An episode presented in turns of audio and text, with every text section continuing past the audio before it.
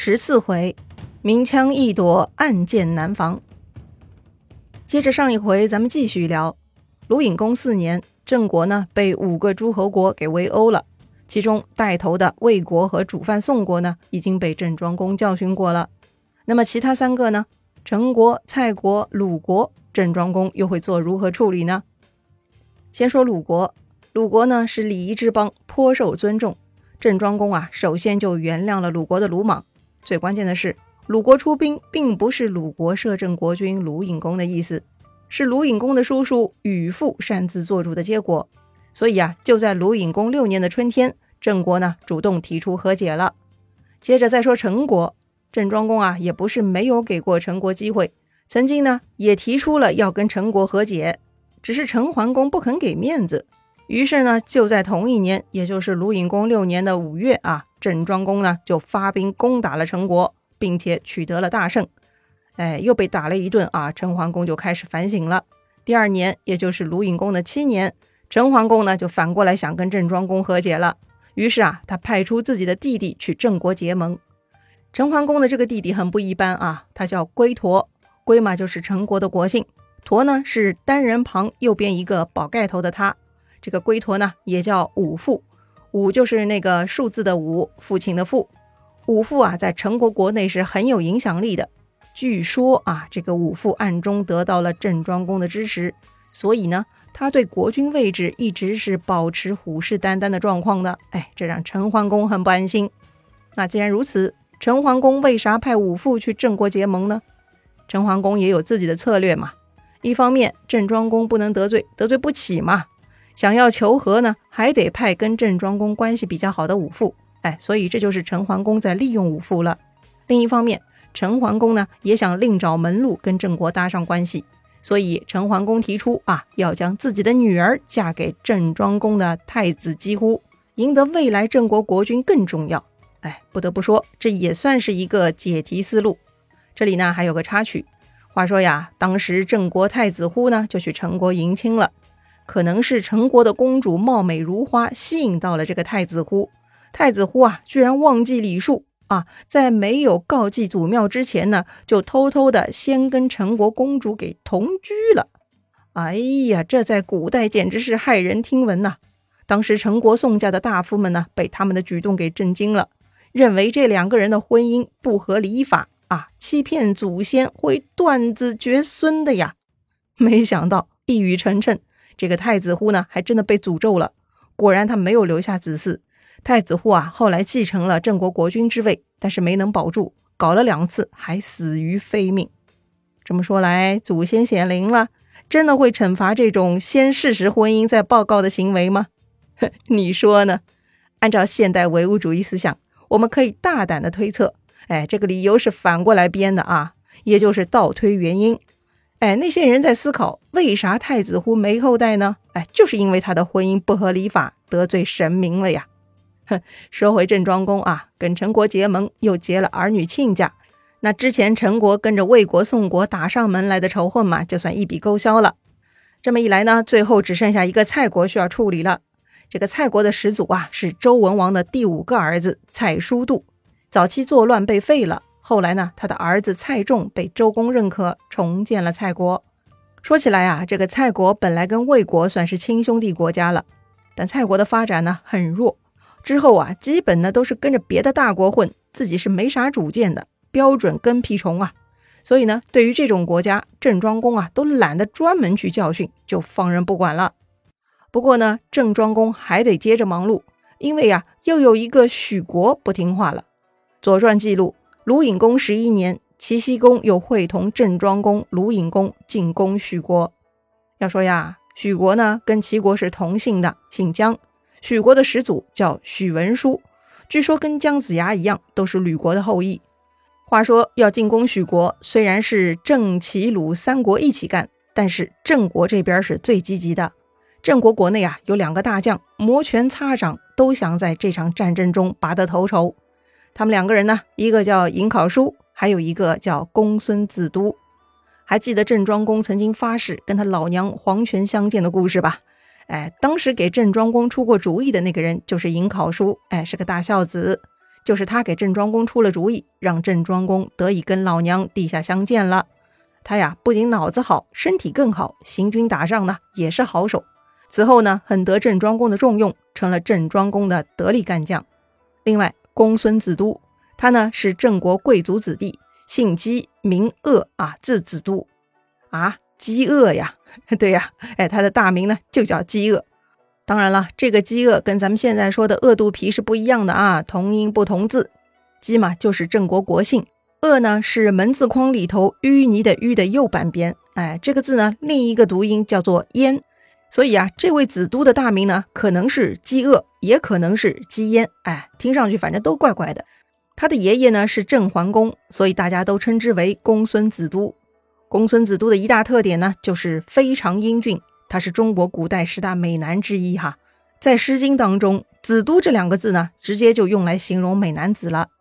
哎，这回要讨伐许国，颍考叔跟公孙子都都很积极，他俩呢都很想在这次战争中立下头功。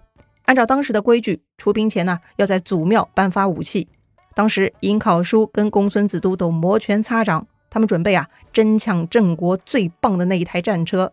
所以呢，这俩人呐就早早的等在祖庙之前，等这个守门人把大门一开，哎，这两个人就冲了进去，也顾不上体面了，两个人就直奔那台最强战车。要说呀，光这么抢车，行动不便，很容易两个人纠缠的。哎，到时候就说不好车子归谁了，怎么办呢？哎，要说还是颍考叔比较鸡贼哈，他另辟蹊径，居然呢冲过去把那个战车的轮子给卸下来了，然后啊抱着车轮就跑了。哎呀，这下子都傻眼了，没想到颍考叔干出这种事情，轮子被他拿走，那就证明颍考叔先拿到车了嘛。子都不甘心啊，他赶紧追上去，试图从颍考叔手里抢下车轮子。但是啊，这个颍考叔跑得飞快，子都根本就追不上。这下子都愤怒了啊，他他呢顺手就拔出一只大戟追出庙门，恨不得啊就把这个颍考叔给刺死。不过没想到这个子都呢一直追到大路上，连颍考叔的踪影都看不见了。哎，简直就是气坏了。好吧，抢武器失败了，那也不至于咋地吧？啊，作战的时候还有机会扳回来的嘛。转眼到了七月。郑国大军会合齐鲁两军，三军开拔，来到许国城下。颍考叔呢还是很积极啊，攻城的时候他身先士卒，他呢要代表郑国第一个登上许国城头。或许呢是颍考叔特地跑去找郑庄公，请郑庄公把标志郑国国君的那一面毛胡大旗给他一用哈，他呀要第一个登上城头，将郑庄公的大旗插上去，代表郑国国君率先攻破城池嘛。郑庄公很高兴哈，非常赞赏他的勇武，当即呢就拔下大旗递给他，鼓励他捷足先登。颍考叔呢不负所望，果然是一阵突杀就冲上了许国城头。眼瞅着颍考叔就要拿出大旗插上城头了，突然不知道从什么地方就冒出一支冷箭，嗖的一下就射中了城头的颍考叔，把他当场给射落了。而正在这个紧张关头，旁边啊刚好跳出另外一员郑国大将。这个人呢，名叫侠叔营，他立刻拾起从颍考叔身上掉下来的那个毛胡大旗，哈，赶紧就插上许国城头，然后宣布啊，郑国国君已经登城了。于是呢，郑国的士兵争先恐后就全部冲了上去，许国呢这就被攻克了。许庄公出逃，逃去魏国避难了。说到这儿，你或许已经猜到了，哎，那只射中颍考叔的冷箭呢，其实就是那个妒忌他的美男子子都干的了。为了争抢功劳。子都啊，居然不惜杀害自己人，这就是“明枪易躲，暗箭难防”的成语出处了。很多时候啊，这种来自自己人的阴险招数，那是防不胜防啊。话说战争胜利了，但是颍考叔之死很蹊跷，他是后背中箭。很明显，颍考叔不是死在敌人手里，而是被自己人射杀的，这让郑庄公非常愤怒，他让军队摆出。猪、狗、鸡啊，用来诅咒射死颍考叔的人。可是郑庄公没有彻查杀人凶手，而是用诅咒之法。哎，这种做法显然不是正确的处理方式嘛，太没有刑罚的威严了。所以呢，《左传》认为啊，正是因为郑庄公刑罚不威严，才出现自己人暗箭伤人，所以生出了邪恶。这种邪恶用诅咒之法能有什么用嘛？《左传》呢，就在此批评郑庄公了。可是。郑庄公为什么没有彻查呢？哎，这个呢有戏曲故事给了解释哈，昆曲《英雄罪》也叫《案件记》哈，就续写了这个故事，说是啊郑庄公在尹考叔死后呢，将考叔的妹妹尹叔许配给了美男子子都，啊尹叔的叔不是叔叔那个叔哈，是女字旁一个朱，因为尹考叔为国捐躯了，所以郑庄公就把美男子子都赏赐给尹考叔的妹妹作为补偿嘛，估计子都啊就是当时郑国女子的梦中情人了。所以啊，这事儿让尹叔很高兴，但是子都心中有鬼，他是惴惴不安呐。可是国君的命令又无法拒绝，只能勉强同意了。就在成婚的当天晚上，这个尹叔举杯啊，哭着求老公子都为他找出杀兄仇人。哎呀，这让子都很害怕呀，简直就是心神不宁。他当时啊，双手颤抖接过妻子的酒杯，可是呢，酒杯当中居然出现了尹考叔的身影。子都一下子就吓晕过去了，借着酒劲呢，他就醉倒了。子都在梦境中呢，就见到尹考叔前来索命，又见庄公威逼他说出真相，于是呢，这个子都就绷不住，开始说梦话了。他呀，在梦中一语啊，承认自己暗箭杀了考叔。这些话呢，都被旁边的尹叔听见了，然后就把这个尹叔给逼疯了。这么一来，消息又传到了郑庄公那儿。但郑庄公呢，没有直接处理子都，而是在事后奖赏子都，拜他为帅。在拜帅的仪式开始后，郑庄公叫寨卒递给子都一个锦囊，子都打开一看，里头呢竟然是射杀考叔的那个弩箭。而此时，那个已经疯癫的考叔妹妹尹叔也来了，于是呢，这个子都也跟着彻底精神崩溃了。哎，这样呢，年少英雄就成了罪人，落得遭人唾骂的下场了。好了，说了这么热闹哈，这个故事结局啊是戏曲故事，不是历史记录哈。《左传》啊是没有记录子都结局的。